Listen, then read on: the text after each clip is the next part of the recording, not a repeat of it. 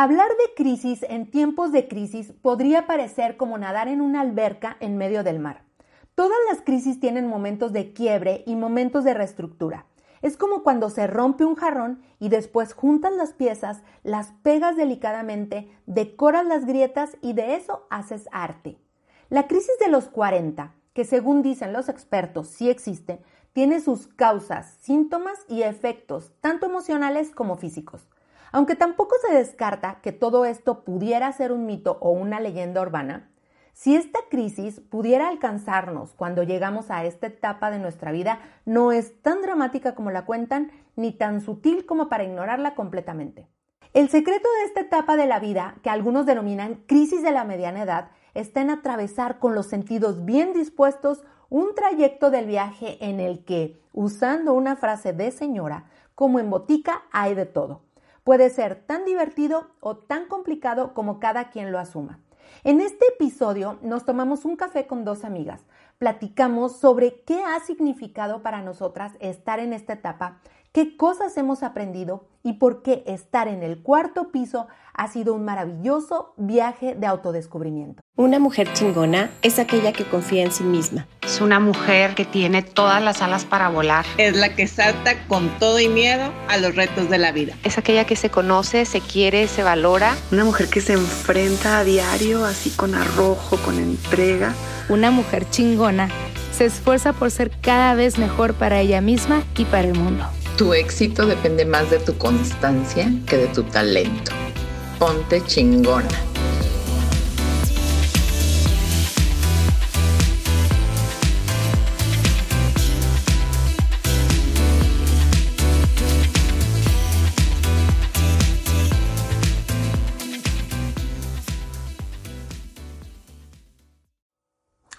Yo soy Vanessa y esto es Mujeres Chingonas, el podcast de Woman Wow. En este espacio compartimos historias, ideas, herramientas y reflexiones para impulsarnos e inspirarnos a trabajar por todo aquello que soñamos ser y convertirnos en la versión más chingona de nosotras mismas. Antes de empezar, quiero agradecerles a todas las que me acompañaron la semana pasada a la masterclass en línea del taller Reinvéntate. Si no pudiste asistir, muy pronto estará disponible en WW Academy, nuestra plataforma de cursos y talleres de Woman Wow. Y si lo que ustedes están buscando es hacer un cambio en cualquier aspecto de su vida, muy pronto les estaré compartiendo la primera fecha del taller Reinvéntate, en donde en cuatro horas les voy a compartir herramientas prácticas que les van a ayudar a reinventarse. Por lo pronto, vayan a www.womanwow.com y suscríbanse a nuestro newsletter Happy Mondays Club, en donde además de mantenernos en contacto, les comparto contenido exclusivo a toda nuestra comunidad de mujeres chingonas. Bueno, vamos al tema de hoy. Les cuento que a mí este asunto de la edad, la verdad, siempre me ha atormentado un poco. Y desde hace tiempo que uso una frase que justamente ilustra perfecto lo que les digo. El secreto de cumplir años es no aparentar la edad que tienes. Las mujeres, no todas obviamente, solemos no decir la edad que tenemos. Algunas más osadas incluso se quitan algunos años, por no decir que mienten sobre este dato. Y pues la verdad es que como sea el caso, ¿qué necesidad de decir nuestra edad cuando no tiene ninguna implicación? Es como actualmente cuando llegas a ciertos lugares con este asunto de las medidas de salud, que además de la temperatura y la toma de gel te pregunten la edad, pues una pequeña mentira y 36 grados de temperatura te dan acceso al mundo. En fin, que ahora que estamos conmemorando este mes dedicado al poder femenino, me puse a pensar en las mujeres que estamos por llegar o hemos llegado al cuarto piso y en cómo se ve desde ahí el mundo. Para eso invité a dos grandes amigas a tomarnos un café y hablar sobre este tema. Y qué mejor que mi mentora, amiga y comadre, Oli Pérez, que nos acompañó desde la ciudad de Tijuana. Oli es ejecutiva de una gran compañía de telecomunicaciones desde hace 27 años, es mamá de tres jóvenes y recientemente comenzó a estudiar la carrera de pedagogía, justo porque está convencida de que siempre tenemos algo nuevo que aprender. Oli es divertida, apasionada, siempre positiva, es amante de los viajes y de conocer al mundo. Está conmigo también desde Mérida mi amiga Tatiana Márquez. Tati es licenciada en Relaciones Públicas y trabajó también en Telcel, donde nos conocimos las tres. Mujer de negocios y emprendedora, incursionó en el mundo de las inversiones como consultora por varios años. Ahora Tati dedica su tiempo a su familia, está casada y tiene dos niños. Tati es inteligente y reflexiva, le gusta leer y documentarse y siempre tiene algo que compartir que nos hace pensar y profundizar sobre cualquier tema. Tuvimos esta plática que seguro si estás por llegar al cuarto piso o ya tienes ahí tu penthouse, esta conversación te hará mucho sentido y al final te convencerás, como nosotras, de que definitivamente los 40 son los nuevos 30. Ah, y también que no hay cosa más aburrida que Arjona que está muy lejos de describirnos en esta etapa, porque nosotras siempre contestaremos como María José, no soy una señora.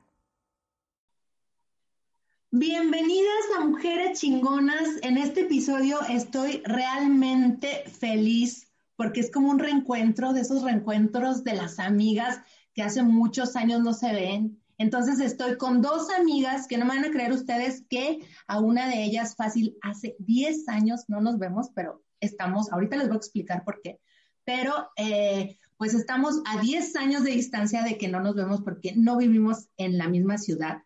Y con mi otra amiga, a la cual también quiero muchísimo, hace año y medio más o menos tuvimos oportunidad de vernos en una convención, tampoco vivimos en la misma ciudad. Y por eso y, y por otras cosas más me emociona muchísimo poder estar platicando con ellas el día de hoy. Es una plática como como no, quiero decir internacional porque obviamente no, es una plática nacional que vamos a tener desde Chihuahua hasta Mérida y después hasta Tijuana. Entonces estoy muy feliz de estar aquí con mi queridísima amiga Tatiana Márquez de Mérida y Olimpia Pérez de Tijuana. Amigas, muchísimas gracias por estar aquí en, esta, en este episodio que es un formato en donde ponemos un tema en la mesa algún tema que como mujeres tenemos en común y que regularmente, y no me van a dejar mentir, salen a relucir cuando nos juntamos con nuestras amigas a tomar café o a echar el vinito, la cerveza.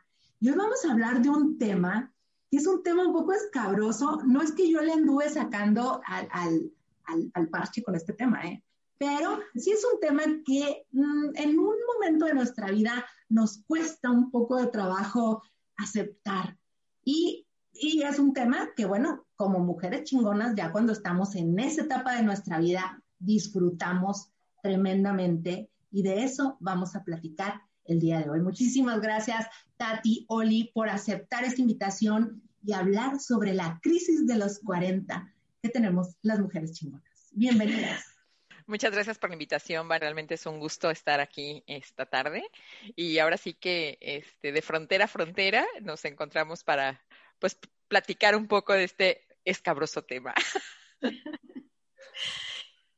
Muchas gracias, Vane, por la invitación. También muy feliz de, disfrutar esta plática entre amigas y del reencuentro, ¿no? Eh, para mí es una emoción muy grande poderlas ver y poderlas escuchar. Gracias. No, pues yo imagínense qué feliz estoy, estoy súper feliz y emocionada. Late fuerte mi corazón, amigas. Y más porque vamos a hablar de un tema que como lo decía, pues yo creo que antes de llegar a, los 40, sí no nos gusta mucho hablar de este tema. Es, esa es la verdad. Y no nos gusta hablar, pues, por diferentes motivos, y eso a lo mejor es una pregunta de entrada que les quiero hacer. No, no sé si a ustedes les pasó, ¿eh? yo estoy asumiendo que a todas nos pasa este asunto de que no, no queremos hablar de los 40. Y entre más se acerca la edad, como que menos queremos hablar de, que vamos a entrar en, esta década de nuestra vida. Y les cuento, les voy a decir por qué. Porque a mí, digo, no voy a entrar en detalles de por qué no me gusta Arjona, pero no me gusta. Y esa rola que yo escuchaba cuando era juvenil de señora de las cuatro décadas era algo que realmente me, no voy a decir una palabra grosera aquí, ¿verdad? Pero sí la, sí, sí la podría decir, pero no la voy a decir hoy. Eh, pero me molestaba. Sí, la verdad me incomodaba y me ponía de mal humor esa rolilla. Entonces, en mi caso muy particular, sí no era muy cómodo hablar de cuando fuera yo entrar a esta etapa. ¿Les pasó? Fíjate que, ahora que, que, lo mencionas y un poquito haciendo, ahora sí, remembranza ese espacio, ese tiempo, Este, sí, yo creo que es algo que, que viví en, en, su momento. No fue la crisis o no fue el shock eh, tan fuerte, sin embargo, nada más de pensar que estamos llegando o que llegamos a la mitad de la estimación de vida, pues dices, ¿qué más sigue? ¿No? Estamos ya casi pensando en, en que ya concretaste varios de tus sueños, de tus anhelos, de tus metas, objetivos. Entonces era como después de cumplir ese tiempo, ¿qué pasa? O sea, ¿qué pasa contigo como mujer, como persona, como, como ciudadana, ya no nada más como mamá, hermana, hija, ¿no? Entonces sí era como todo un, un shock, pero era, pues fue realmente un poquito mm, frustrante, pero, pero creo que lo hemos sobrellevado bien, superado. En tu caso, Tati, ¿sí le sacabas un poco a, llegar a ese momento de tu vida o era algo como que ya lo venías, lo veías venir y dijiste, ok, ya, Fíjate que, creo que no fue traumante. A lo mejor fue más trauma llegar a los 30 porque los TAS ya suenan feo, ¿no? O sea, dejas los 20 y empiezan todos los TAS, que es como que un cambio en tu vida, ¿no? Los 30, los 40, los 50, y es algo que uno no quiere pensar en, en eso, ¿no? Entonces creo que fue un poco más el, el, el, shock de los 30, como que los 40 los sentí un poquito más, eh, más natural, ¿no? No tuve a lo mejor tiempo de, de, pensarlo mucho, ¿no? Sino que fue algo que, que, sucedió casi sin darme cuenta, ¿no? Ok. Así que este, no, fue, no fue tan traumático. Ok, muy bien. Pero bueno, y, y ¿Qué, es lo que nos da miedo? Digo, puede variar esta, esta, esta respuesta, pero en su caso muy particular, ¿qué es lo que les daba más temor de entrar en esta etapa de su vida? Pues mira, es ahora sí que un poquito de todo el enfrentarte a que ya, como lo mencionaba hace un momento, este, uno se pone metas cuando tenga los 20, cuando tenga los 30, como lo mencionaba ahorita Tati, este, voy a hacer y voy a concretar y voy a tener o voy a comprar, voy a viajar, ¿no?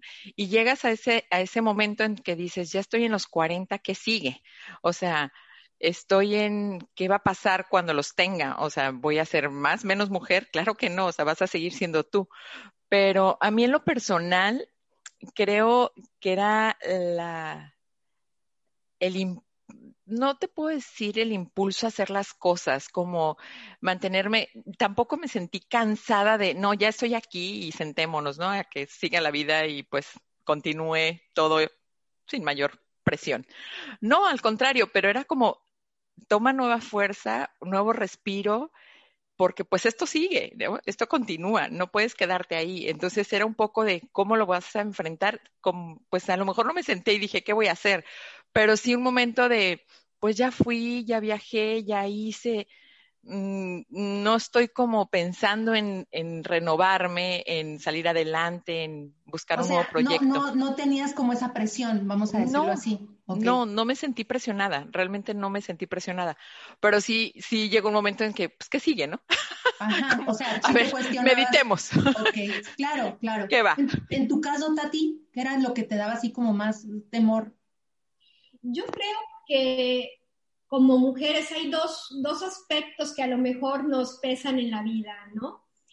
Eh, uno es el aspecto estético, porque estamos bombardeados por radio, televisión, prensa, revistas, etcétera, donde hay una cultura, la juventud, donde eh, el icono de belleza es ser joven, flaca, este, delgada, guapa, ¿no? Entonces, como mujeres siempre estamos luchando por cubrir a lo mejor esos cánones de, belleza, ¿no? Y esforzándonos por la dieta y esforzándonos por vernos bien, por arreglarnos, ¿no? Cuando uno llega a los 40, este, pues te enfrentas a esa realidad. Te ves al espejo y empiezas a lo mejor a percibir algunas arrugas muy ligeras a lo mejor, pero las empiezas Muy ligeras, muy ligeras. Muy ligeras. Aquí ni se notan, pero bueno. Eh, uno las, percibe, ¿no? O, eh, las, las, ves en el espejo, ¿no? Eh, empiezan a aparecer a lo mejor algunas canas y entonces nos empezamos a convertir como en boxeadores o luchadores. ¿Y por qué digo boxeadores o luchadores? Porque tengo que luchar contra la cana que acaba de salir, tengo que luchar contra la arruga que acaba de salir, tengo que luchar contra el peso que a lo mejor ya no logro bajar tan deprisa, tengo que luchar en hacer otro tipo de ejercicios que dé más resultado, ¿no? Y es una lucha y lucha y lucha constante, ¿no? Nos volvemos unas, unas guerreras. Eso hace que muchas personas entren en una crisis real, ¿no? De, de decir chispas, ¿y ahora qué, no? O sea, si no soy joven, si no soy hermosa, este, pues no tengo valor, ¿no? Eso es por un, por un lado, ¿no? Por el otro lado, yo creo que es lo que nos comentaba Oli, ¿no? Que te encuentras, eh, pues como que en la mitad de tu vida y uno tiende a hacer una reflexión. No porque tenga los 40, creo que las reflexiones o los saltos los hacemos cada cierto tiempo de nuestra vida.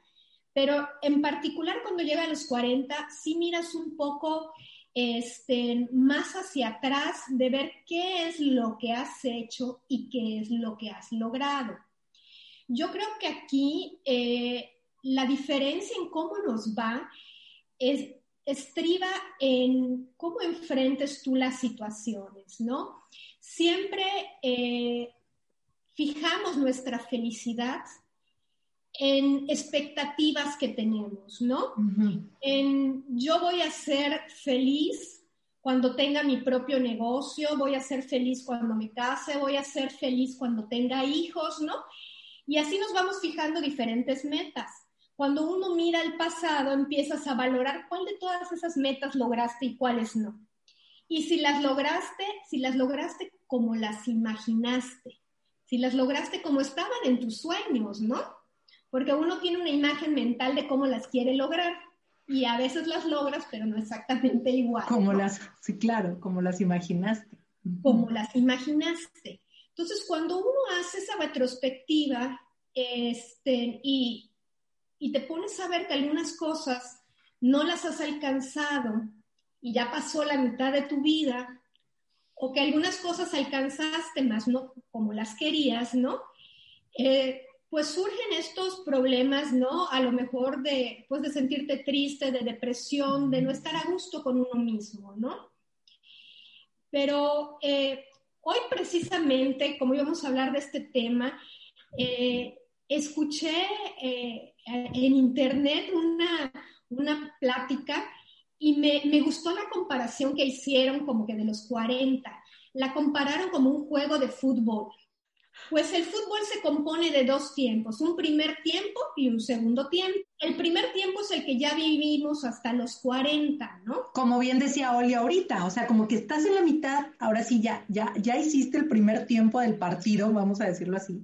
Y luego llegan los 40 y es el momento en que te toca hacer un receso irte a la banca y analizar cómo jugaste. Durante el tiempo que está uno en la banca, empiezas a reflexionar cómo jugaste ese primer tiempo. Te entrenaron tus coaches más cercanos, tu papá, tu mamá, este, la empresa en la que trabajaste, tu familia, tu marido, etcétera, ¿no? Y analizas si jugaste en equipo, si no jugaste en equipo y te encuentras sola, eh, si hiciste buenas jugadas, las lograste concretar, si el camino que llevas es para ganar el partido o si el camino que llevas te va a llevar a perderlo. Haces esa pausa y obviamente tienes que hacer un reacomodo, un reajuste y unas estrategias nuevas para decidir cómo quieres jugar ese segundo partido de tu vida, ¿no? Segundo tiempo, claro. Claro, porque sabemos que terminando el segundo tiempo ya no hay nada más que hacer. Acaba el partido. Exacto. Oye, me, me, encanta toda la analogía porque tiene mucha, mucha razón en muchas cosas. Y tocaste muchos temas, Tati, porque de, de inicio, pues, ¿qué era lo que nos daba temor? Y hablaste un poco sobre esta parte física, de cómo el cuerpo también, hay que decirlo tal cual, va envejeciendo, pero como decía una señora mayor que conocí alguna vez que me dijo, es que hay que envejecer con dignidad. Entonces, también hay que saber, pues, e, enfrentar esos cambios Y tocaste un tema que es a la siguiente pregunta que quería llegar, porque, por ejemplo, en mi caso muy personal, y lo comparto contigo, para mí fue más difícil vivir los 30, sobre todo de la segunda parte hacia el final de los 30. Eh, no, sé, ¿verdad? Ya después a, lo mejor invitaremos a algunas treintañeras, amigas, amigas chingonas de, los años de, de, esa década, pues, este, porque sí, yo lo encuentro mucho más complicado, ¿eh? mucho más complicado. Y, hablando de los miedos que tenemos a llegar a, al cuarto piso, pues yo sí me sentí un poco liberada, pero los casos son muy distintos. Digo, mi situación es muy diferente a la de cada una, ¿no? Cada una tiene su propia historia y, lo, y vive pues todo ese proceso de diferente manera. Pero tocaste muchos temas y quiero ir a, a uno específicamente que es justamente este momento de crisis, porque hay crisis por, con respecto a cómo estamos envejeciendo, crisis con respecto a si logramos o no logramos las metas o si tenemos lo que queríamos tener cuando visualizamos que, que íbamos a estar en esa etapa de nuestra vida. Entonces, aquí es la siguiente pregunta. ¿Sí existe entonces la crisis de los 40? ¿Sí? ¿Y cómo ustedes han enfrentado este momento? Si realmente tuvieron una crisis. Ya le pensaste mucho, amiga. Hiciste sí, no, es que mira, reflexionando un poco, este, sinceramente, sí, sí, sí alcanzo a, a visualizar ese momento, que para mí pues ya pasó un poquito más de una década, pero este, creo yo que estaba todavía muy ocupada eh, criando hijos. En una etapa final de desarrollo, ya chicas universitarias, este, volviendo, renovando a, ser mamá, o sea, así que que tenía dos años con mi pequeño, este, mi tercer hijo. Entonces, no tenía el tiempo no le dedicaba el tiempo que fue en comparación de mis primeras hijas. Fue más fácil, ahora sí poniéndolo en, en, cosas prácticas, fue más fácil. Sin embargo, estaba muy ocupada en retomando nuevamente la etapa formativa de un infante, cosa que ya para ese tiempo de los 40, yo lo tuve a los 38 años, entonces tenía dos años con mi pequeñito y era todavía como que, ¿cómo se te ocurre volver a empezar? Entonces, el volver a empezar me agarra justamente en este cambio de, etapa donde pues ya podría haber estado un poquito más desahogada en la crianza de ya mis hijas mayores de 13 años de, de diferencia se llevan con el menor. Ya tenían 15 y el niño apenas tenía dos. Entonces, y la mayor 16. Entonces, sí era, sí fue, sí tuve un tiempo de crisis, ¿por qué no decirlo? Sí lo tuve. Creo que tuve mucha ayuda, por eso no, no caí en esa etapa de tristeza, depresión. ¿Por qué? Pues porque yo ya sentía que estaba liberándome de esa responsabilidad de los primeros años, ¿no? De un bebé. Y empezar de nuevo, para mí, para el entorno de la familia, fue pues inyectarnos nuevas vitaminas, es como, como la, la ahora sí que la semillita que viene a revolucionar el campo que ya estaba casi secándose, ¿no? Este, los chamacos crecían, adolescentes, ya más dispersos, más autosuficientes, y un bebé pues viene a desarrollar y ahora sí que exigir toda tu atención. Entonces cruzó justamente esta etapa donde para mí como mujer, en lugar de percibirme ya terminé, pues era pues tengo que seguir aquí, pero era como tengo que seguir aquí y no tengo el mismo ritmo. Entonces, mi crisis personal considero que se vio reflejada en mi cansancio. O sea, a pesar de que tenía mucha ayuda, ya no tenía el mismo rendimiento que tuve cuando tuve a mis hijas de los 20, en los 20. Entonces, sí me cansaba de cosas que yo decía como, ¿por qué? Si yo estoy acostumbrada a hacer mil cosas y ahora tengo más manos que me ayuden, pero no tenía la misma energía. Entonces no tenía la, tenía ganas de hacerlo, pero la energía realmente pues disminuyó. ¿Por qué? Pues porque estás en esa etapa de incluso tu cuerpo, como lo mencionaba bien Tati, ¿no? Cambia, este, evoluciona, este, no sé, mm, te, agotas el, cabello, la, piel se reseca un poco, este, el, que te estés cuidando mucho para no, no engrosar más de lo que debes o, o volver a tu, a tu peso porque pues acaba de ser mamá recientemente de dos años, cuando me llegan los 40. Entonces, sí fue mi crisis de, de, en este sentido, fue de cansancio. de cansancio, este, desesperación, ya no por no saber controlar al menor, sino porque ya yo quería mi tiempo. Ah, inconscientemente tenía muchas ganas de tener un tercer bebé, pero era como que chino, o sea, otra vez, o sea, es duérmete, desvélate, tienes que hacer la misma rutina y pues tienes ya, pues, 40 años, o sea, ya no aguantas igual. Eso sí, claro. creo, ahorita reflexionándolo, creo que fue lo que me sucedió. Ok, esa fue como tu crisis. En tu caso, Tati, ¿cuál fue tu crisis? Si es que la hubo, ¿eh? Porque ya comentabas que los 30 fueron un poco más complicados, igual que creo que yo. Pues me tocó, fíjate que, que pocas veces habíamos como amigas platicado a lo mejor de, de estas cosas, pero me tocó similar a Oli yo me embaracé a los 38 también de mi segundo hijo, ¿no? Y este, no tienes tiempo, no tienes tiempo de, preocuparte a veces, ¿no? De hacer ese, ese alto, esa reflexión y a dónde me lleva mi vida y dónde estoy parada. Eso eh, a ver, lo haces en, en, diferentes momentos, a lo mejor no precisamente en las décadas. Yo creo que las, las crisis no son exclusivas ni, de, ni del sexo masculino o femenino, ni de una edad en particular, ¿no? Creo que como mujeres podemos definir algunos puntos muy claves en nuestra vida. Cuando estábamos en la pubertad, en la adolescencia, ya hubo una crisis. Luego probablemente a los 21, cuando sales de la carrera y estás eh, viendo, ¿y ahora qué hago con mi vida, con esta profesión que acabo de adquirir, etcétera? Luego puede haber otra cuando te casas, ¿no? Y decir chispas y, haber tomado la decisión correcta.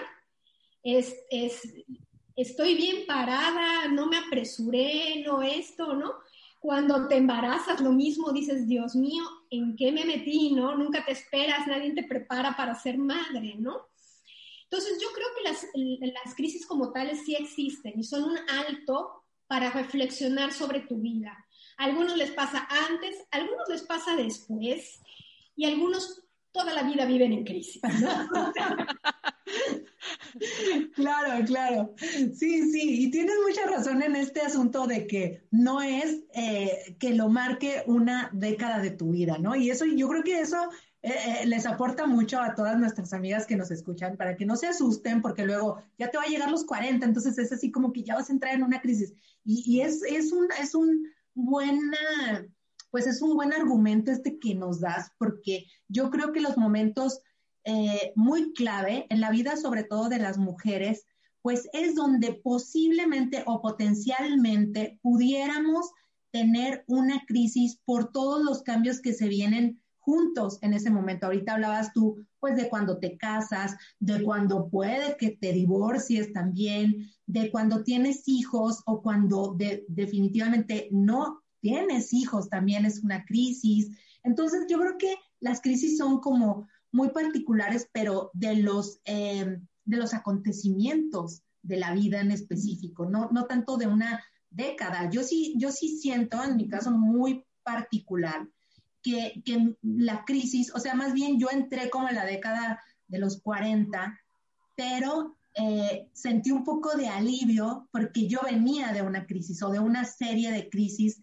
de, de, cuestiones como las que mencionabas ahorita, Tati, que son como más de acontecimientos en tu vida. Sí, entonces, sí, yo creo que no es que exista la crisis de los 40 como tal, más bien, entonces, las crisis están relacionadas a ciertos acontecimientos de la vida. En los 40, pues ya vienes de varios acontecimientos que son eh, pues fuertes, situaciones también de vida, experiencias que te modifican, pues entonces pudiera asumirse que los 40 pues es un resumen de, de cómo te ha ido en todas esas circunstancias. ¿Qué cosas nos contaron de esta década que sí es verdad. O sea, de lo que se acuerden ustedes a lo mejor cuando estaban así o cuando estábamos juveniles, que nos dijeron, no, es que cuando llegues a esta edad, ¿qué cosas sí es cierta? Mira, algo que para mí sí fue así como muy cierta es cuando llegues a esta edad, deja de importarte, o para mí en lo personal así fue, lo que diga la demás gente. O sea, no es que te valga así, no es que te valga gorro lo que opine la gente de ti, pero le dejas de dar menos, le, le das menos peso le das menos peso porque ya aprendiste a lidiar con que finalmente no pasa nada, es un punto de vista de otra persona que no eres tú. Entonces, es como deja que fluya, deja vivir tu vida como la tienes, este, si eso te hace feliz a ti, enfócate realmente en ser feliz tú más que en lo que la gente opine. Entonces, creo que le, le dejé de dar menos valor. Digo, antes no es que me clavara con que me dijeran en algún punto de vista diferente al que yo pensaba, pero sí me preocupaba mucho en darle como, bueno, tendrá razón y cambiar y modificar a lo mejor algo que a mí no me gustaba por complacer, por engranar, por, en, por este, pertenecer, ya sea un, a un, no sé, a un grupo o este, hacer determinada actividad porque la mayoría sí la hace y porque tú no. Entonces, en los 40 pasé a ser como, pues dirá a misa la gente. A mí esto es lo que me gusta y San se acabó. No es como que. Entonces, creo yo que a pesar de ya tienes mayor, adquiriste ya en tanto tiempo, pues una madurez donde lo primero que te importa hacer es tú y que tendría que ser así siempre. O sea, en el hecho de que tú estés bien, creo yo que toda la gente, si, si primero te amas a ti, que es tanto lo que escuchamos, puedes hacer que tu entorno se mueva y gire a como a, ti te gusta, más que estarle dando complacencias al mundo, ¿no? Es como, toma lo bueno, quédatelo y que se te olvide que que te importe ahora sí un cacahuate lo que piensen los demás.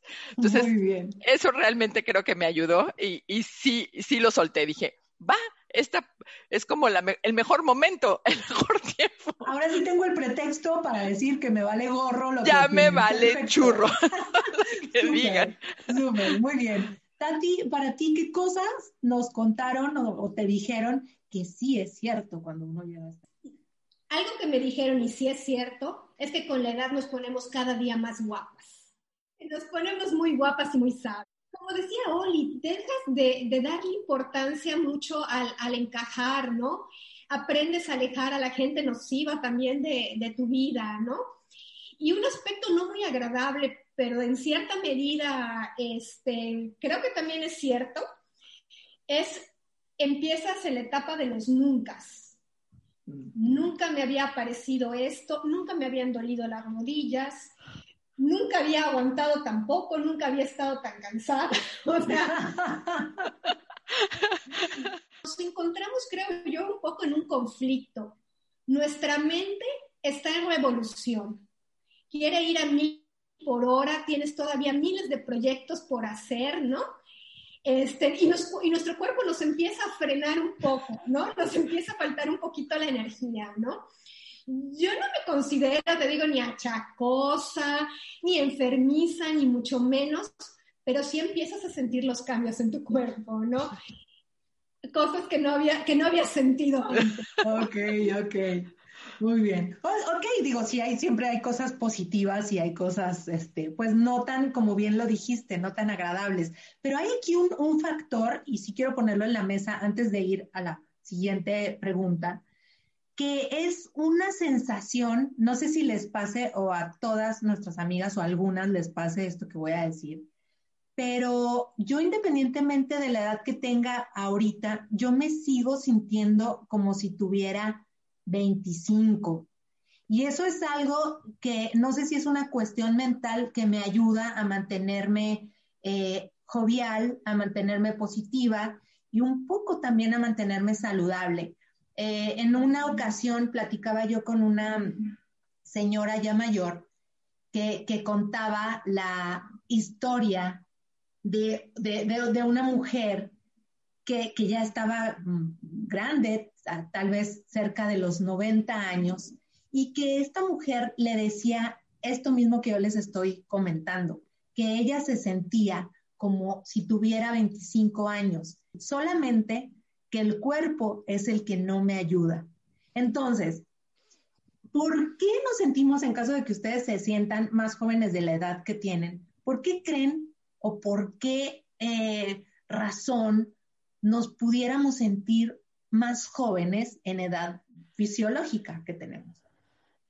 Mira, este, yo pienso que esto depende mucho de, ahora sí que de uno. Este, con los ojos que mires la vida. Es, yo tengo amigas conocidas que, que desde los 20 se sienten como ya ancianitas, ¿no? Actúan, incluso se mueven, caminan, hablan. Y, y te, es que ya me cansé. ¿Cómo que ya te cansaste? Si vamos empezando la vida. O sea, tienes 23 años, tienes 25, 30. Entonces, yo creo que es mucho de actitud, de la actitud con la que tomes la vida, este, y puedas ahora sí que realizar hasta lo inimaginable, ¿no? Lejos de que efectivamente eh, hay una razón, el cuerpo no te lo, no, no del ancho. Así me voy a subir al cerro, tenemos un cerro muy cercano aquí a tu casa. Y este, y pues a lo mejor a los 20 hacías media hora y ahora te haces dos horas subiendo, pues porque está muy inclinada la, la subida, caminando, pero no, no dejas de subir. Entonces, ¿qué es lo importante? No puedes dejar de hacer las cosas. Eso, pues, es mucho de actitud. Y muchos anteponen es que ya tengo determinada edad para no hacer las cosas. Y es como lo que no tiene son ganas. O sea, la gente pierde ese entusiasmo. Mucho de lo que te lleva a ser justamente la persona que te conflictes de todo, te achaques de todo, todo te duele, todo te molesta. Y yo lo veo ahora con las nuevas generaciones que también pienso, se están creando, dicen que es la era de cristal. Son muy frágiles. A los 20 ya todo les duele. O sea, que dices tú, pues sí me dolía la cabeza, pero no para dejar de ir a trabajar. Te tomas una pastilla y sigues trabajando, ¿no? Pero ahora ya se te cae el mundo porque te duele la cabeza. Entonces, pues para eso ya hay algo que se llama medicina. O sea, antes no existía y te aguantabas el dolor, pero, pero es mucho de la actitud. Principalmente creo yo que eso es un factor muy importante para poder sentir a la edad que tengas ganas y entusiasmo de darle una buena cara a la vida. Súper, me encanta, me encanta, totalmente de acuerdo. Y sí, estoy de acuerdo contigo, Oli, en que yo tengo amigas muy jóvenes y realmente me sorprende su, su nivel de energía tan bajo. Y, yo me acuerdo, digo, cuando yo tenía, yo estaba en los 20, pues imagínate si ahorita, o sea, mi nivel de energía siempre está, o trato de mantenerlo bastante eh, arriba y cuando estaba yo más joven, pues yo me acuerdo que era igual, o sea, trataba de, hacer, de mantenerme activa, de hacer ejercicio, de estar, de, de, ser creativa también y de a donde hubiera que ir, pues ir con la mejor actitud. Pero sí es una cuestión que también las nuevas generaciones están padeciendo, por decirlo de alguna manera, y tiene mucho que ver con, con muchos aspectos que a lo mejor no del episodio, ¿verdad? Pero sí, sí, totalmente de acuerdo en que que la actitud, la mentalidad es la que nos mantiene jóvenes, aunque, como decía esta señora, aunque el cuerpo no nos ayude. Aunque el cuerpo no ayude. Que sí, la mentalidad ayuda bastante a que el cuerpo también se mantenga saludable o estable. Tú, Tati, ¿qué piensas de, esto? Coincido plenamente con las dos. Eh, te platicaba hace un momento, ¿no? Que la mente va a mil por hora, ¿no? Está revolucionada y te sigue pidiendo ideas, proyectos, viajes, sueños, etcétera, ¿no? Y como decía la señora de los 90, pues a veces te frena un poco el cuerpo. Pero indudablemente, los ojos con los que veas la vida es lo que va a marcar el tipo de, de adulto mayor que quieras ser, ¿no? Yo tengo un ejemplo maravilloso en casa.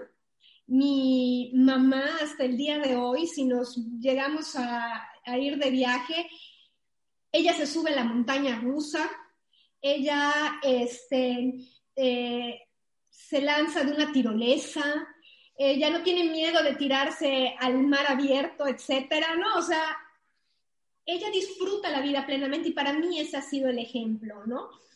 Veo amigas, eh, como, como bien dicen, ¿no? Que empiezan solo a hablar de sus achaques, sus enfermedades, sus medicinas. Y yo digo, pero ¿por qué si estamos jóvenes? ¿no? Claro. Oye, ¿no te pasa, Tati, que a veces dicen, no, es que ya a nuestra edad ya no podemos, no, no, no. Hacia la tuya. A ver, a tu edad. No puedes tú, yo sí puedo. Sí, sí es cierto, como que no generalices. Quieren agarrar parejo, sí es cierto. Es correcto, sí, empiezan, es que a nuestra edad. Sí, claro. No, no, no.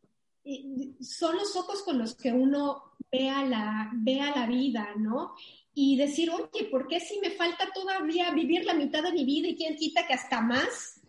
tenga yo que vivirla de manera eh, triste, este, arrastrándome ahí o, llorando por los rincones, para nada, ¿no?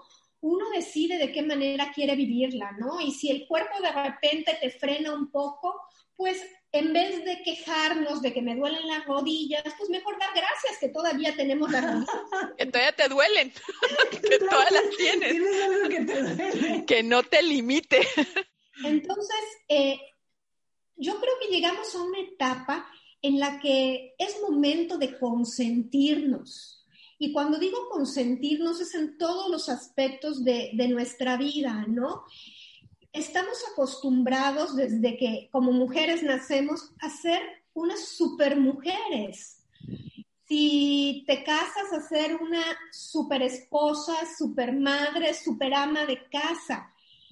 Y tenemos que darnos el permiso de no ser perfectas, de fallar, de decir, pues que se caiga hoy la casa, no voy a pasar la escoba, quiero ver Sí, claro, claro. O sea, de, de, y, y, darnos el permiso, como bien dices, de no ser perfectas, o sea, de sí ser chingonas, pero no ser perfectas, lo cual no, o sea, no, no es... Una cosa no está peleada con la otra. Exacto. No te contradice. Así es, así es, amigas. Ahorita hablábamos sobre aquellas cosas que nos contaron y si eran ciertas, pero ahora quiero voltear un poco la pregunta y es, ¿qué son aquellas cosas que nos contaron y no son ciertas cuando uno llega a esta edad?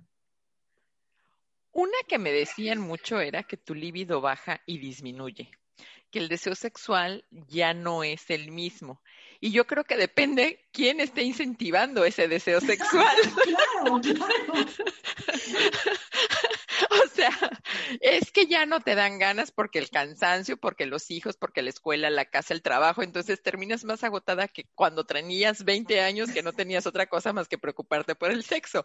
Entonces, creo yo que no, ese era un mito. Ahora sí que ese es un mito considero que a raíz de los 40, creo yo, en lo personal, siento que lo disfrutas más porque lo haces de manera más consciente, más experiencia, más rico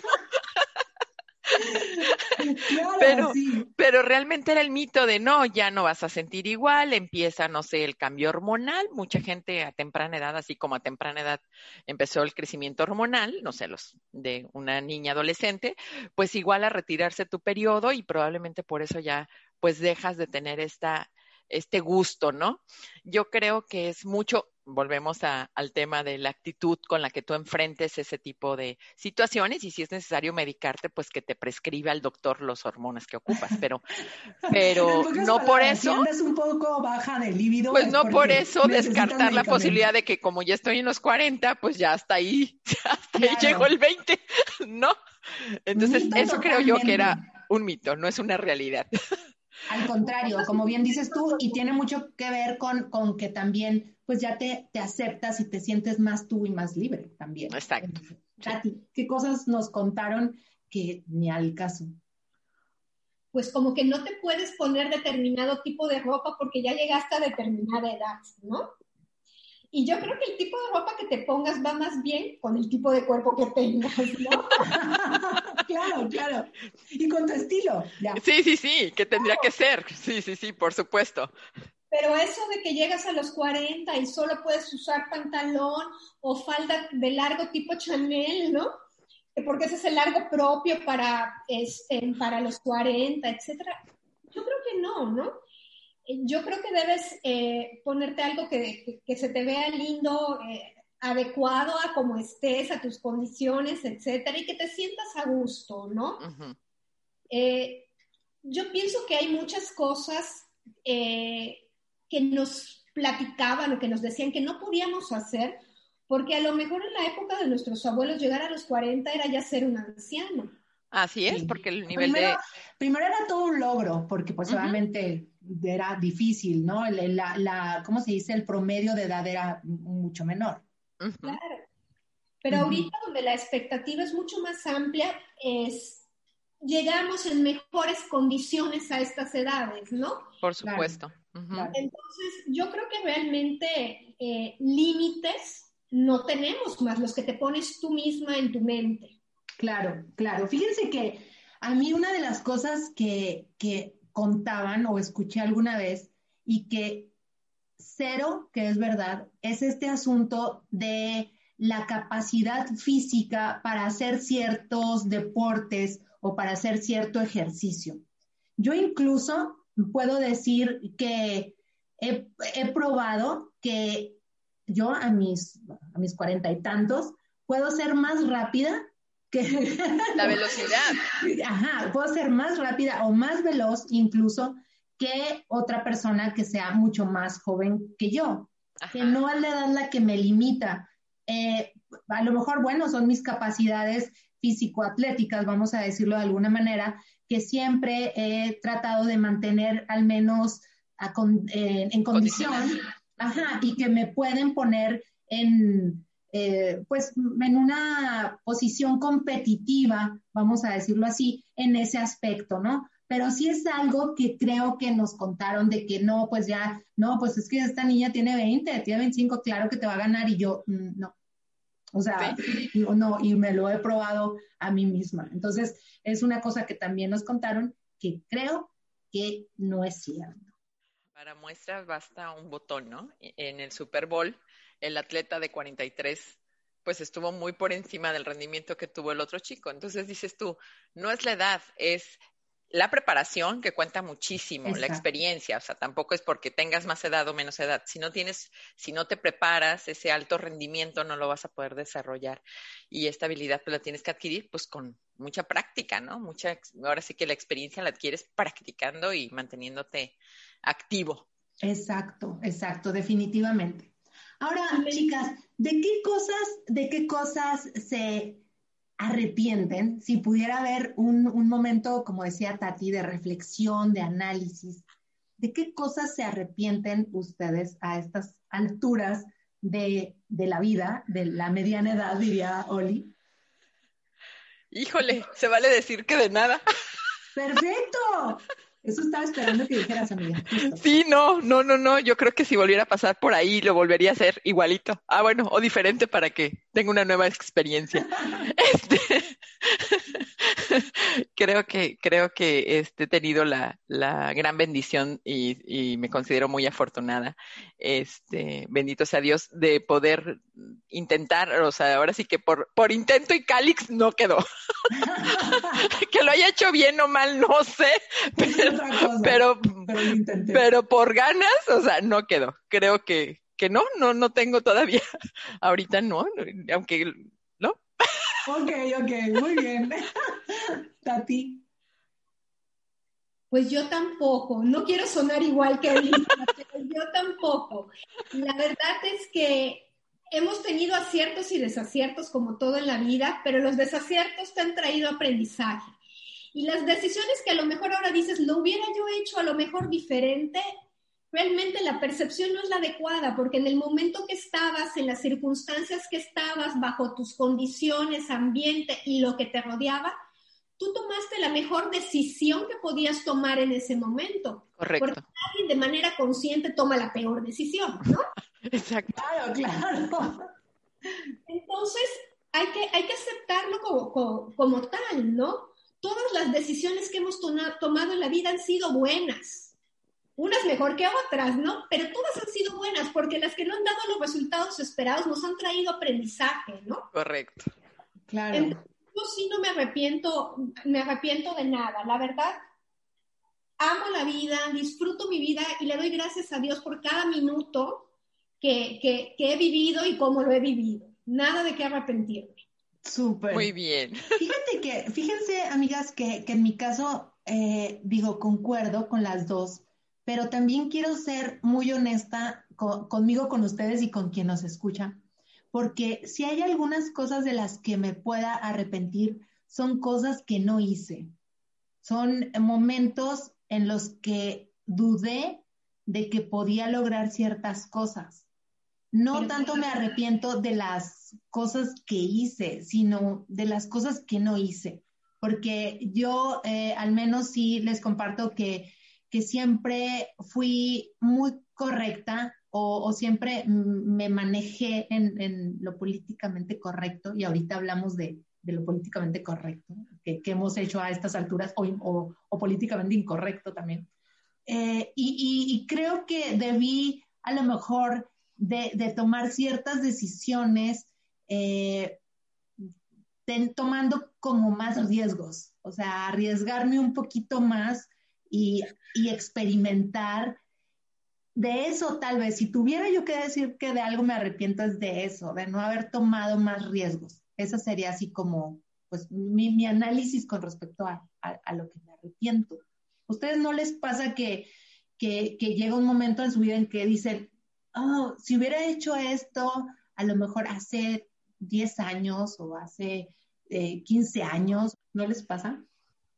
Eventualmente sí, creo que, sobre todo cuando estás en una circunstancia o ante una situación este, que te hubiera gustado, pero muy, en mi caso, sinceramente tengo así como contados con los dedos cosas que digo, pues si los hubiera dejado, realmente nada más las pospuse, no las estoy así dejando de hacer. Entonces, sí no las hice en ese momento, pero no es algo que no me haya atrevido a hacerlo. Entonces, eh, es que tú eres, muy atrevida, amiga. Sí, sí, sí. Esa es la razón. Sí, soy muy aventada, muy atrevida, corro mucho riesgo y a lo mejor no me sale a la primera y, probablemente el, no intentarlo más de una ocasión, o sea que la perseverancia también debería de contar, ¿no?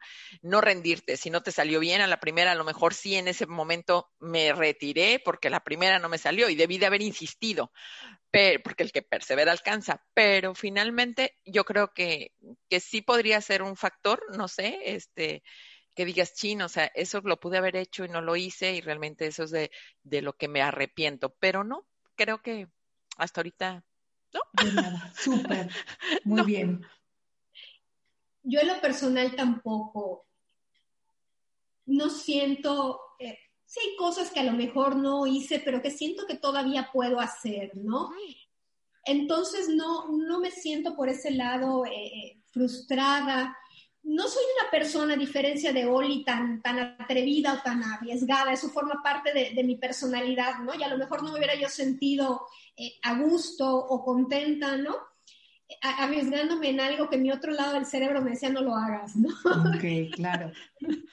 Pero te digo, sí hay cosas a lo mejor que todavía tengo ganas de hacer, pero todavía... Hay tiempo. sí, que tengo tiempo por delante para hacerlas. Súper, muy bien. Y ahorita que hablábamos de este asunto de eh, ser eh, políticamente correcto, eh, ¿qué cosas ustedes consideran que antes era políticamente correcto y que pues ya con la visión, con la experiencia y con la vida, podemos decir, esto realmente mm, no, no, no, no que me valga, como bien dijo Oli, pero es totalmente absurdo o es totalmente fuera de lugar o no sé quién dijo que tenían que ser así las cosas y rompes con esa pues con esa regla de lo políticamente correcto. Este, a mí me criaron, mm, mi crianza fue este crecer, casarte, casarte y salirte de tu casa. ¿Por qué? Pues porque vengo de unos papás que tienen 54 años de casados, donde pues así tenía que ser, porque estábamos en esa crianza. Y finalmente, pues los padres desean lo mejor para los hijos y pues no se veía bien, ¿verdad? En su momento, que decidieras tomar otro o, tuvieras otra perspectiva de cómo salirte de tu casa a formar una familia. Entonces, en lo políticamente correcto, considero yo que he tenido esa apertura porque pues mis principios, por, vamos, la crianza que les menciono hace un momento, pues estaba muy casada en que así tenía que ser, ¿no? Que cuando yo tuviera mis hijas, pues solamente se iban a ir de mi casa si se casaban bien casadas, como se decía. Entonces, pero eso qué implica? realmente lo que más importa es que sean felices. Entonces, para mí dejó de ser políticamente correcto si se va a vivir con el novio y ella es feliz, pues que Dios la bendiga. No por eso la voy a detener o la voy a limitar o voy a ser menos feliz si no sale de casa como a mí me educaron. Entonces, no creo que esté mal, realmente sí fue mucho de formación de mi parte que tenía muy arraigado ese concepto de así tiene que ser. Y ahora lo veo y lo comentamos. Mi papá tiene 85, 86 años y hasta él me platica, o sea, lejos de pensar que él lo iba a criticar, lo, lo, tomo como ejemplo porque mi hija mayor se fue, está viviendo actualmente con su novio, tiene seis meses de vivir con su novio. Mi papá lo promueve, es que ya deberían de tener un hijo. Y a ver, espérate, o sea, tú me educaste de que, que te tenías que salir de casa, tenías que ser casada y luego entonces los hijos. No que ahorita promuevas que, pero mi papá se, se, ha adaptado un poco a lo que él escucha en el entorno de la nueva era, en esta era que estamos viviendo. Entonces, es un poco que tienes que romper estigmas, ¿no?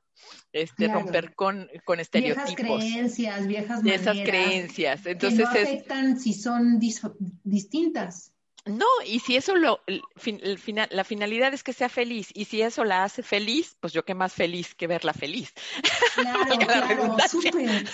Entonces creo yo que eso sí me ha relajado mucho, porque pues en su momento estaba yo muy casada con el, pues con la, la, la situación que les acabo de compartir. Mm, claro, claro. Esa es mi experiencia. Oye, lo ilustraste súper bien, ¿eh? Y es un ejemplo muy, a nivel muy práctico. Súper. Sí. Tati. Yo creo que la, la visión del mundo, ¿no?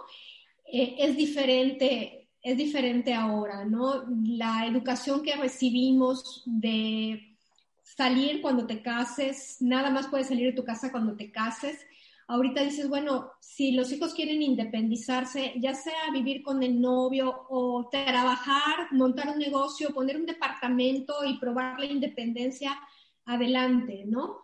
La escuela también de que la mujer estaba para atender al marido o al papá o inclusive a los hermanos, porque todavía yo tengo amigas que eh, si están en una reunión familiar, ellas tienen que pararse a atender y atender hasta a los hermanos, ¿no? Wow. Entonces yo creo que, que eso ya, ya es políticamente incorrecto, hasta eso, para mí ya, ya cambió, como, ajá, claro. Para mí ya es hasta grosería, ¿no? o sea, que, ofensivo, ¿no? El, el, de que determinados trabajos solo son para hombres y determinados trabajos solo son para mujeres, eh, también, ¿no? El que un hombre no pueda ser un bailarín, por ejemplo, ahí tenemos el, el mejor bailarín del mundo ahorita, mexicano y hombre, ¿no? Eh, o que la mujer no pueda estar en un puesto de gobierno, eso ya para mí es políticamente incorrecto, ¿no? Eh, hay, que, hay que cambiar la, la, mentalidad, ¿no? El entender que la capacidad es la misma y que las libertades se valen siempre que haya respeto, ¿no? Entonces... Sí. Sí, claro, porque aquí, aquí yo creo que entraríamos también en un tema que, que pues va muy de la mano con este tema de, de entrar en esta etapa de nuestra vida eh, y termina siendo eh, pues también una, un reto, un desafío para las mujeres que estamos en esta edad eh, y queremos seguir trabajando, eh, queremos también ocupar ciertos puestos, eh, porque, y, digo, el día de ayer, digo, estamos grabando en otra fecha, pero el primero de marzo me parece, que es el Día Internacional de la No Discriminación.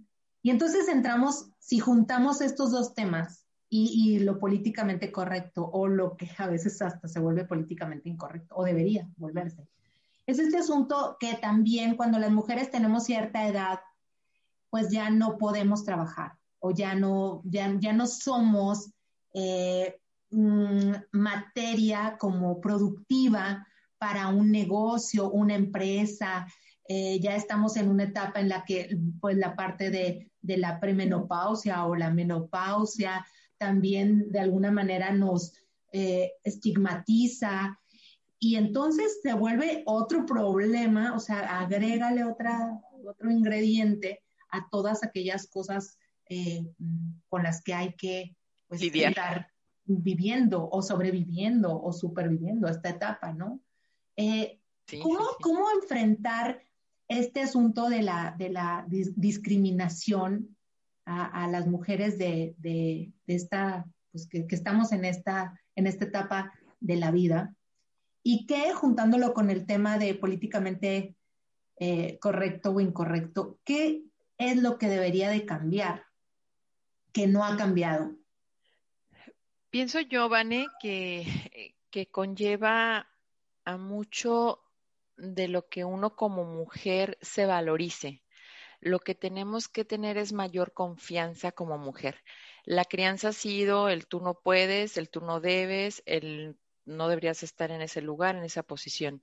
Y aunque se aborda mucho y se trabaja mucho que las mujeres, la igualdad y, y, y el que sí se puede, todavía escuchas la mayoría de, de no, no quiero decir porcentajes porque desconozco, no tengo la verdad la fuente correcta o precisa para indicarte, pero hay muchas de ellas o en mi entorno es como, pero esos puestos son de hombres, o sea, como, ¿para qué quieres ser presidente de la República? Pues es un puesto de hombres.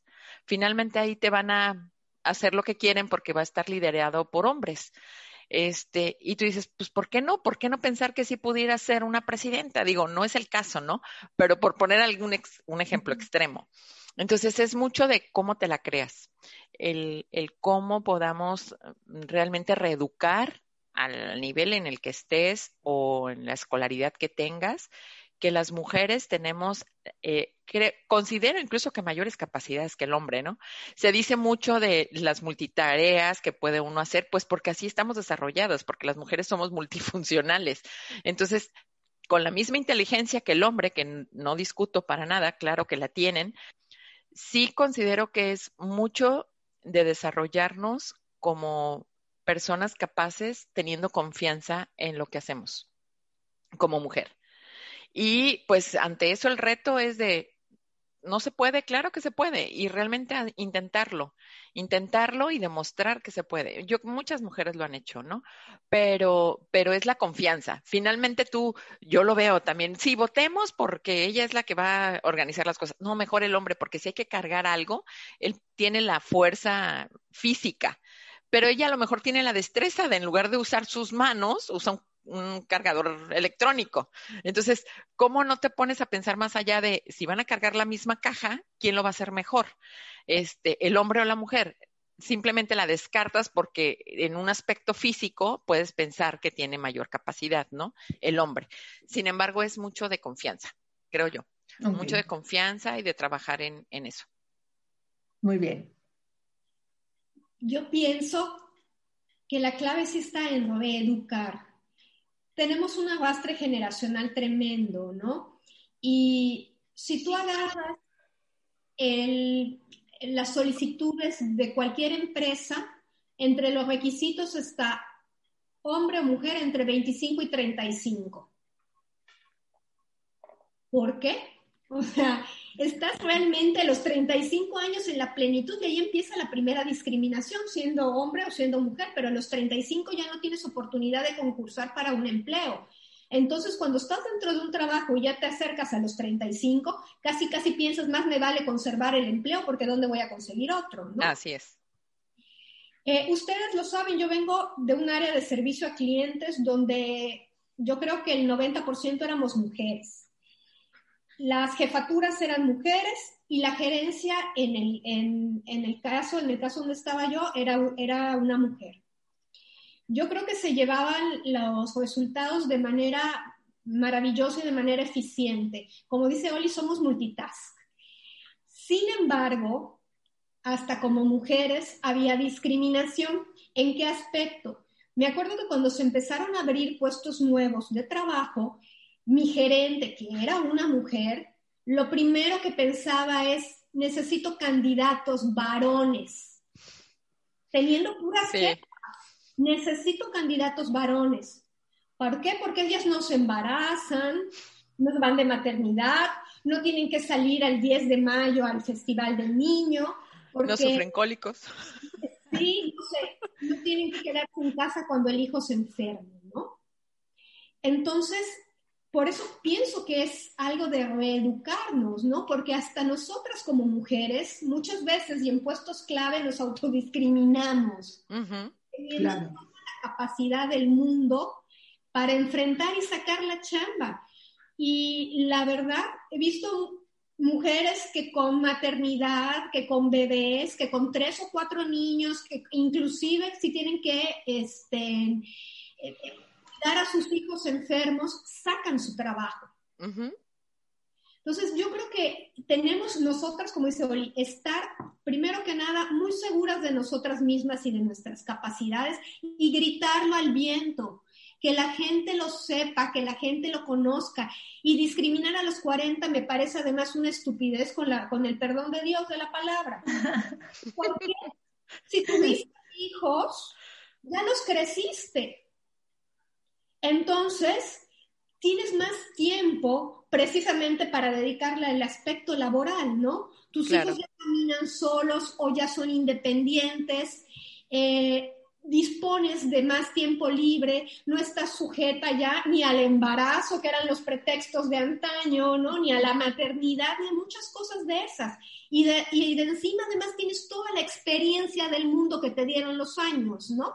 Por supuesto. Claro, claro todo el entrenamiento. Entonces me parece una, una tontería que debe ser más por cuestiones de jubilación que por otras cosas, ¿no? Claro, claro. Sí, es que como que ahí ya intervienen muchísimos factores cuando se habla de discriminar. Digo, la mujer siempre ha sido discriminada, o sea, sí ha sido una lucha eh, para poder eh, romper el techo de cristal y escalar eslabones a nivel corporativo ya desde, aunque tengas 25, aunque tengas 45, ¿no? Ya, ya eso ya es una dificultad, el hecho de ser mujer.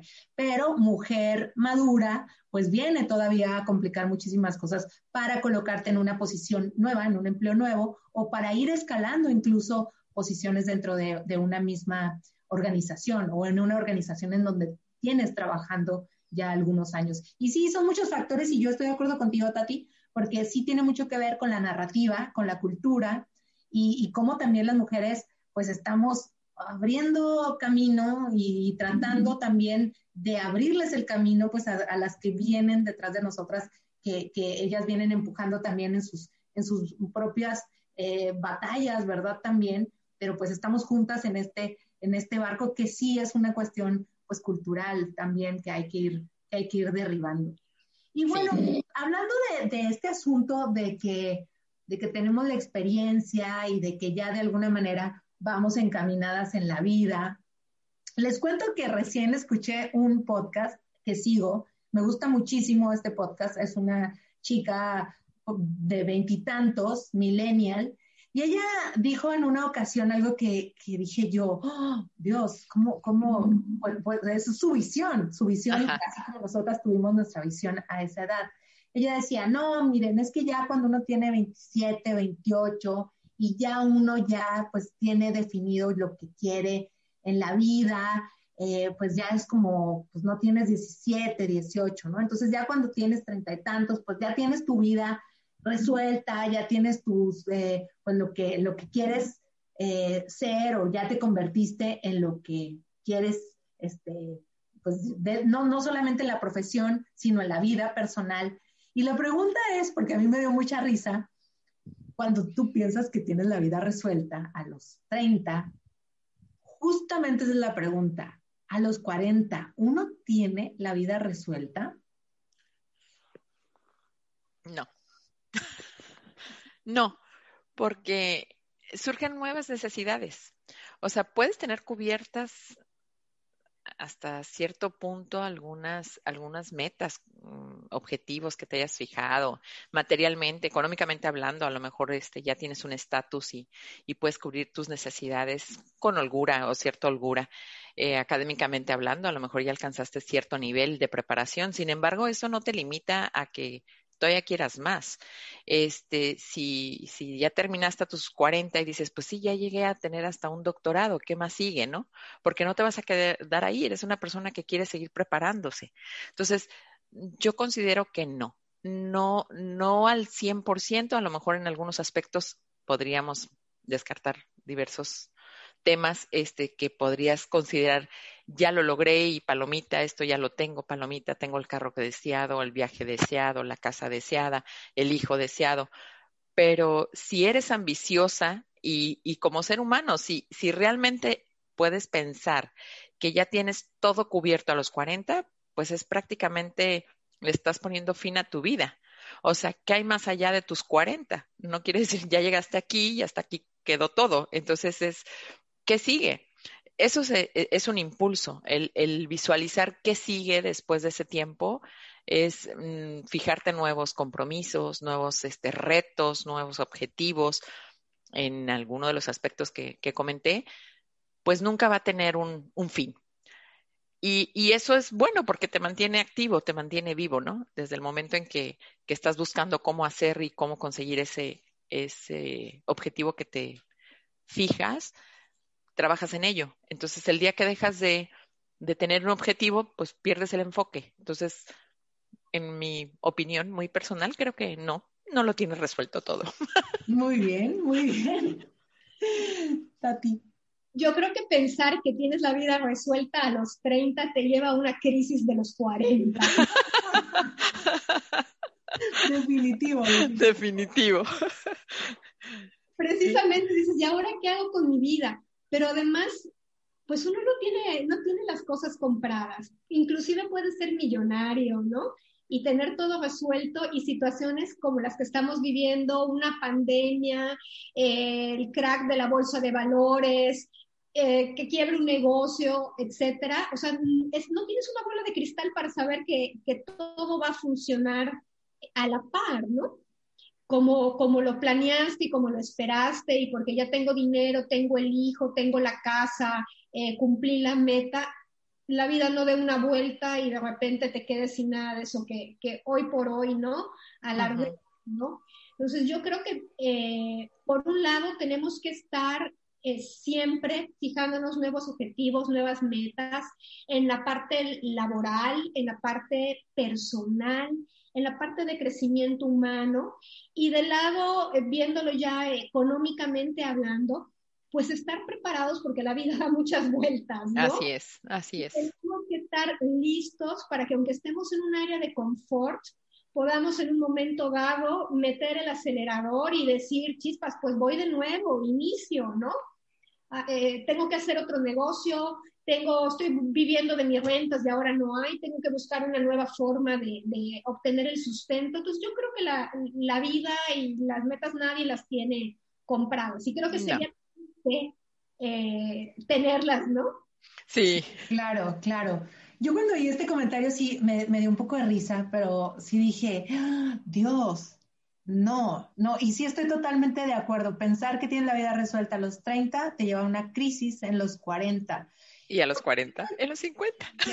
Y, así, y así.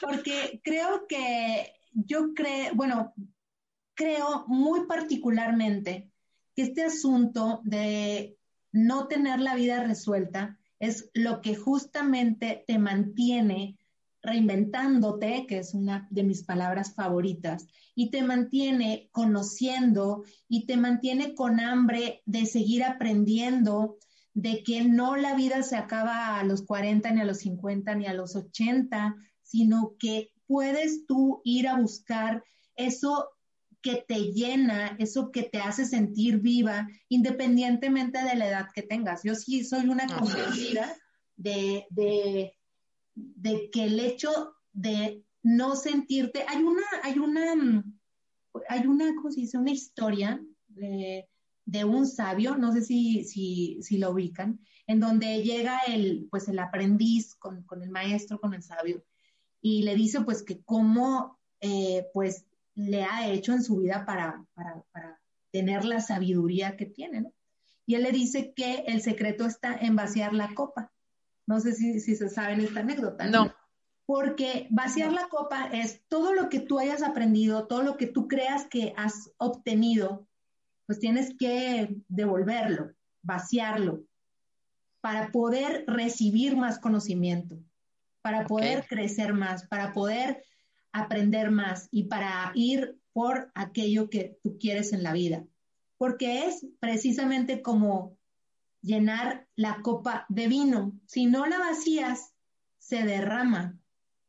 Pero si la vacías, siempre va a haber espacio, siempre va a haber espacio. Entonces, yo creo que no, no tiene uno la vida resuelta y qué bueno que uno no tiene la vida resuelta. O sea, yo, yo me he cuestionado este asunto porque la gente pudo, en mi caso muy particular, haber pensado que, pues, que yo tenía la vida resuelta estando en un trabajo estable, siendo pues, jefa de departamento con una trayectoria importante en una compañía, pues pudiera pensarse que yo tenía la vida resuelta. De eso hay mucho más allá. ¿no? Es como en tu caso, Oli, ¿no? Que, que la gente pudo haber pensado, pues, como, ¿para qué vas a estudiar otra carrera a la edad que tienes? Si ya tienes carrera, ¿para qué necesitas una? Entonces, no tener la vida resuelta creo que es justamente como esta eh, analogía de vaciar la copa porque entre más vacía es la copa, pues más te vas a llenar, más espacio va a haber para nuevas experiencias, nuevas vivencias, nuevas aventuras, nuevos conocimientos, y eso te permite disfrutar la vida, creo. Mantenerte activo, por supuesto. es, eso es, eso es de la forma en que uno disfruta la vida. Adicional, así es, así es. Bueno, amigas, ya cerrando un poco con esta conversa que nos pudiera llevar horas, la verdad, pudiéramos hablar horas de este tema y de todas las cosas que nos han pasado eh, eh, pues en esta, en esta década, que para mí es una pues de las que he sido más consciente, he disfrutado más la vida. Y yo creo que tiene que ver con, con los aprendizajes que he tenido, que son muchísimos, pero ¿cuál ha sido el aprendizaje de mayor valor a, a estas, en esta etapa de su vida, a estas alturas de su vida? Ay, caray, el aprendizaje de mayor valor. Pues que ante toda adversidad tienes que no perder el enfoque de seguir adelante. Eh, pueden pasarte cosas malas, desgarradoras, tristes, trágicas, pero volviendo al punto medular en mi persona, este, la actitud con la que tomes esas adversidades creo yo que es el impulso para que te mantiene para seguir adelante. Entonces, ese es para mí lo, primordial. No es qué te pasó, es cómo lo tomas y cómo lo enfrentas para seguir adelante. Entonces, eh, es parte de la vida. Es mi mamá tiene una frase muy chistosa que nos dice, sonríe hija aunque te esté llevando la chinita. Entonces, aunque te esté llevando la chinita, hay que sonreírle a la vida. Entonces, es una parte que, que, siempre está muy presente para nosotros, y digo pues, en general, ¿no? De la familia. Este, como todo, hay que, que se tienen que disfrutar las cosas como van sean buenas o malas, como también mencionaba Tati hace rato, este, de si algo nos salió mal, pues de eso se aprende, ¿no? Son, son eh, áreas de oportunidad para, para aprender de los errores, de los fracasos, de las cosas que pudieran ser caóticas o negativas en tu vida, pues sales adelante. Entonces es con toda la actitud, para enfrente, para atrás, ni para agarrar vuelo. Muy bien. En mi caso, yo creo que hay, dos o tres cosas que me vienen ahorita en la mente. Eh, la primera es ser agradecido, ser agradecido de la vida, de lo bueno y de lo malo. Como les decía hace un rato, ¿no? Si te duele algo, agradecelo, quiere decir que ahí lo tienes todavía y funciona, ¿no? Eh, de los errores cometidos porque te traen, te traen aprendizaje, de lo mucho poco que tengamos ser agradecido. Yo eh, de verdad que, era algo que no me llegó hasta ahora con, la edad, hoy sí que con la edad, que, lo entendí. Que siempre buscamos y buscamos y buscamos cosas y no nos damos cuenta de todo lo que tenemos, ¿no? Entonces, para mí esa es una cosa sumamente importante. Otra, otra cosa es ser positivo, tener actitud positivo ante cualquier eh, circunstancia, ¿no?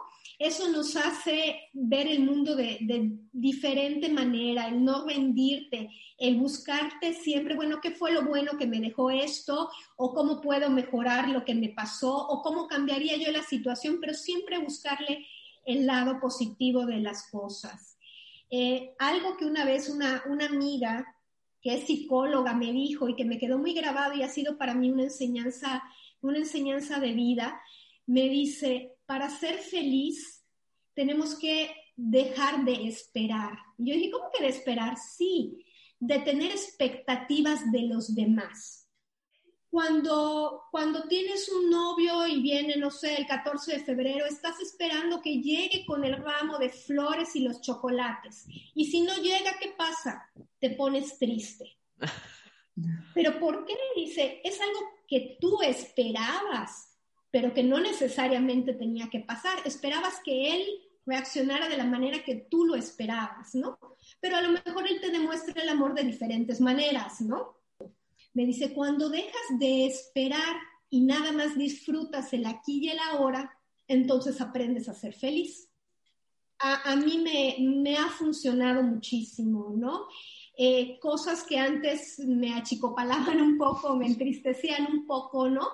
Eh, hacía yo la, reflexión y dejaba yo ahora de, de, tener esas expectativas que son tuyas, son falsas, tú te las creas, tú te las inventas, pero pues que los demás no tienen una varita de, de adivinar.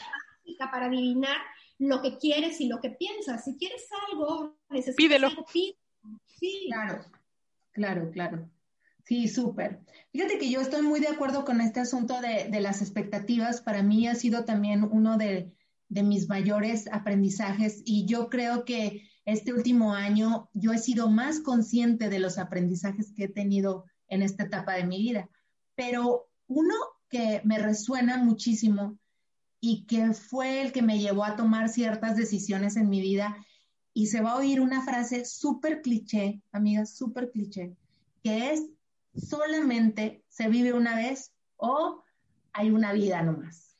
Y se oye súper cliché, pero eso me ha hecho reflexionar o ha sido para mí uno de los mayores aprendizajes para tomar decisiones. Y yo lo he dicho algunas veces, digo, yo no sé si voy a vivir 10 años más o 15 años más. Y yo no voy a estar haciendo cosas que no desea mi corazón hacer o que no me dan paz o que no me hacen sentir feliz. Entonces, eso me hace apegarme a mis sueños y a ser, creo yo, más genuina y más auténtica, más lo que yo soy. Yo me siento pues más libre ahora, mucho más libre que en cualquier otra etapa de mi vida. Y ese creo que es uno de mis mayores aprendizajes. Me siento libre porque estoy apegada a mis sueños, a lo que yo quiero hacer. ¿Por qué? Porque solamente tenemos una chance. Una vida. Una chance en esta vida. Y no sabemos cuándo se nos acaba, pues, el, ahora sí que la, la, línea, ¿no? De nuestra vida. Entonces sí creo que para mí ha sido uno de, los mayores aprendizajes. Y para terminar, me gustaría hacerles una pregunta que me parece muy interesante conocer. ¿Qué le dirían ustedes a su yo de 25 años, ya con la experiencia que tienen, habiendo vivido ya en esta, o habiendo pasado la línea de la década de, de los 40, ¿qué le dirían a su yo de 25? Ah, caray. Yo le diría, no creas todo lo que te dicen. Tú experimenta, ahora sí que nadie experimenta en cabeza ajena. Este, realiza todo lo que quieras, todos los, todos tus sueños, no te quedes con ganas de hacer absolutamente nada. Y, no es la edad, como tú dijiste, si es a los 10, a los 15, a los 20, a los 30. O sea, hay gente que dice, es que yo a los 15 era mi mayor sueño y no lo hice. Pues nunca es tarde, ¿no? O sea, siempre habrá tiempo, pero recuerda que no sabemos cuál es este. Tú lo acabas de mencionar, Vane. No estamos, estamos aquí por una única vez. Tenemos un camino que recorrer y solamente hay un ser supremo que determinará cuándo será el momento, ¿no?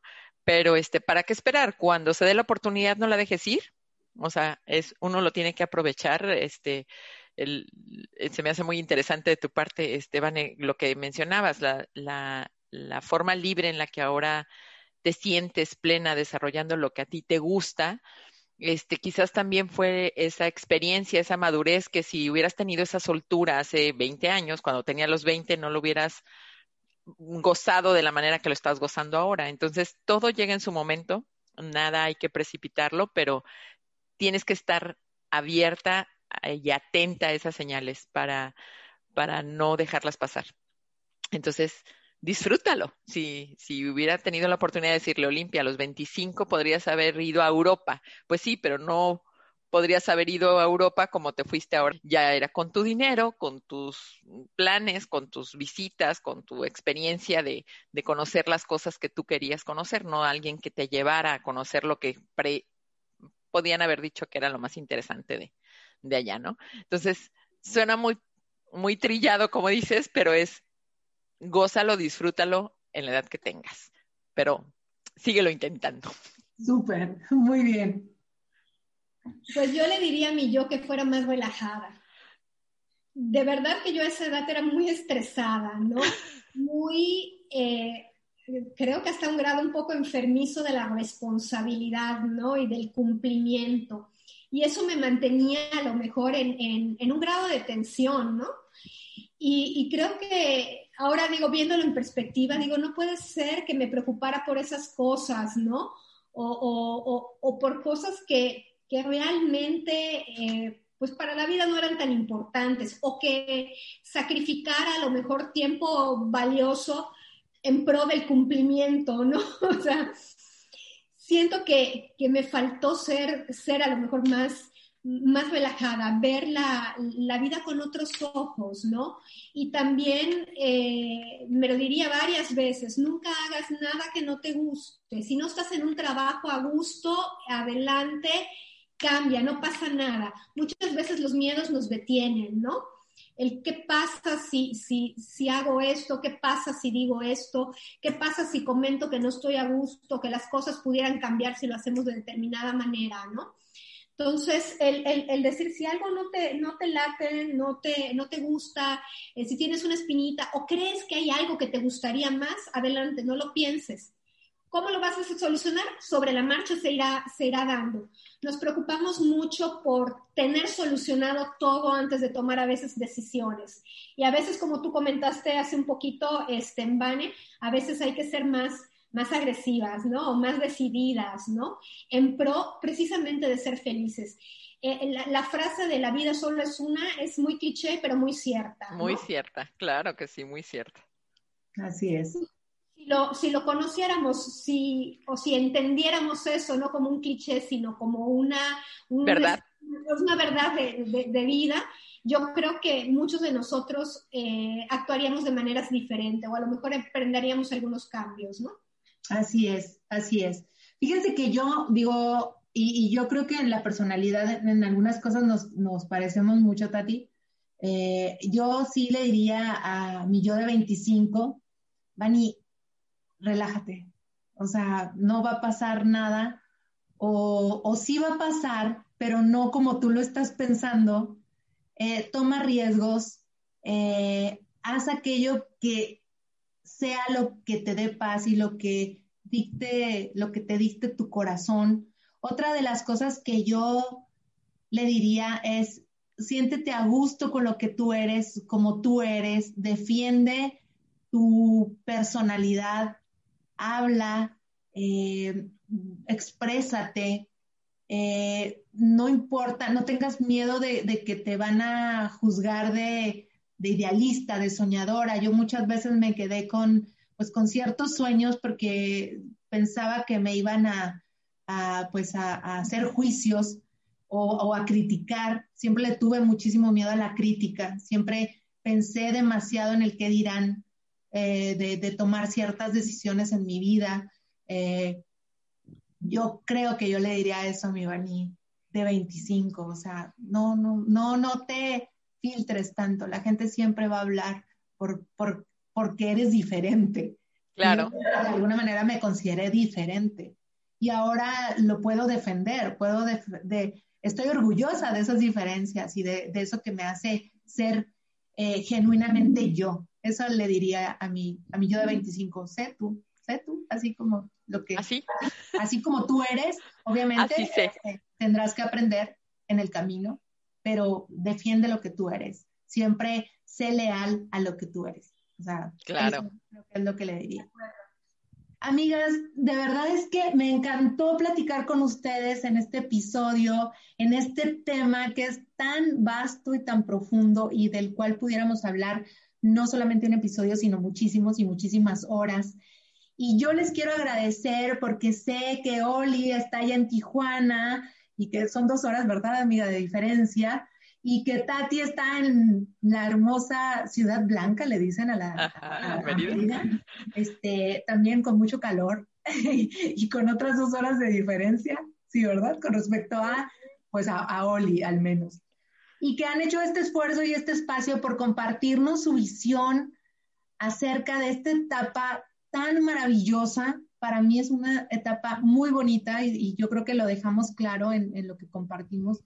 Y compartirnos su visión de cómo se vive o cómo vive una mujer en esta etapa con sus pros y sus contras, con las cosas aprendidas y lo que hay que desaprender o reaprender, pero disfrutando esta etapa en cada, pues en cada mm, circunstancia en la que ustedes están. Eh, Oli siendo mamá de, de tres chicos ya jóvenes, adolescentes y siendo también pues una profesionista y profesional trabajando en un corporativo muy importante también y estudiando otra carrera, recién empezando a estudiar otra carrera.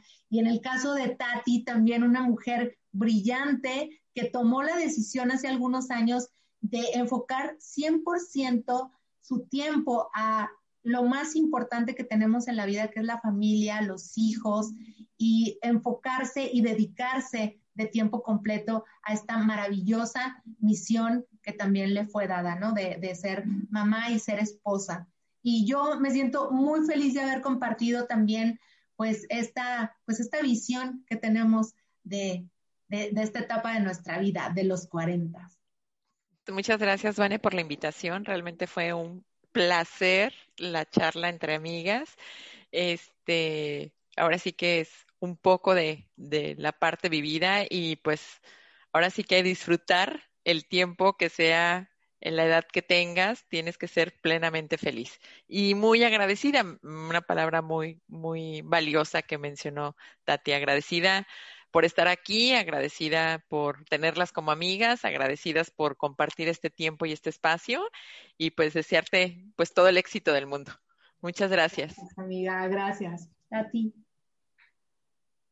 Qué más que agradecimiento también, aunque suene muy repetitivo, darnos hoy sí que el regalo de volvernos a juntar y encontrar después de tantos años y saber que a pesar de la distancia y del tiempo, seguimos ahí como amigas, que sabemos que, que, que la vida nos juntó, hoy sí que por, por azares o por destino, por parte de nuestra formación, y que nos identificamos siempre desde el primer momento que nos, que nos Vimos. ¿no?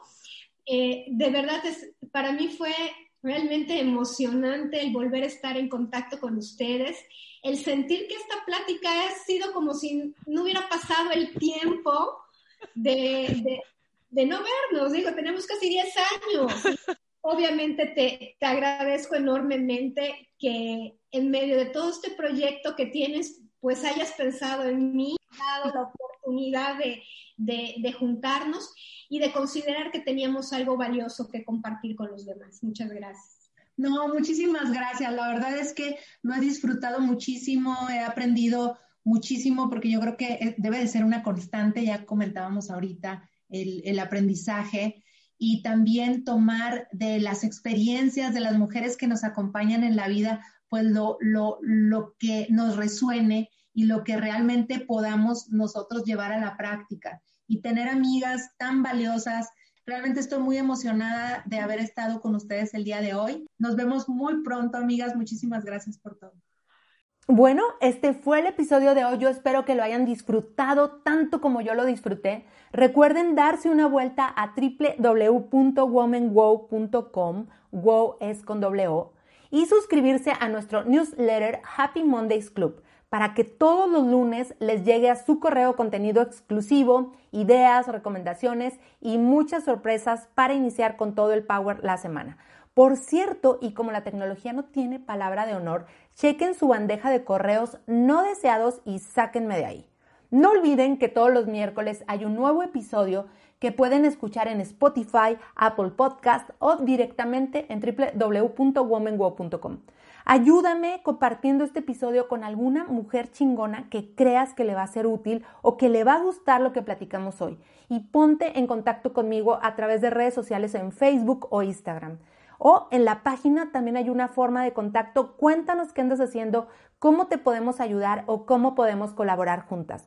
Yo soy Vanessa y espero que estés teniendo una excelente semana. Recuerda que la edad importa solo si eres un queso o un vino.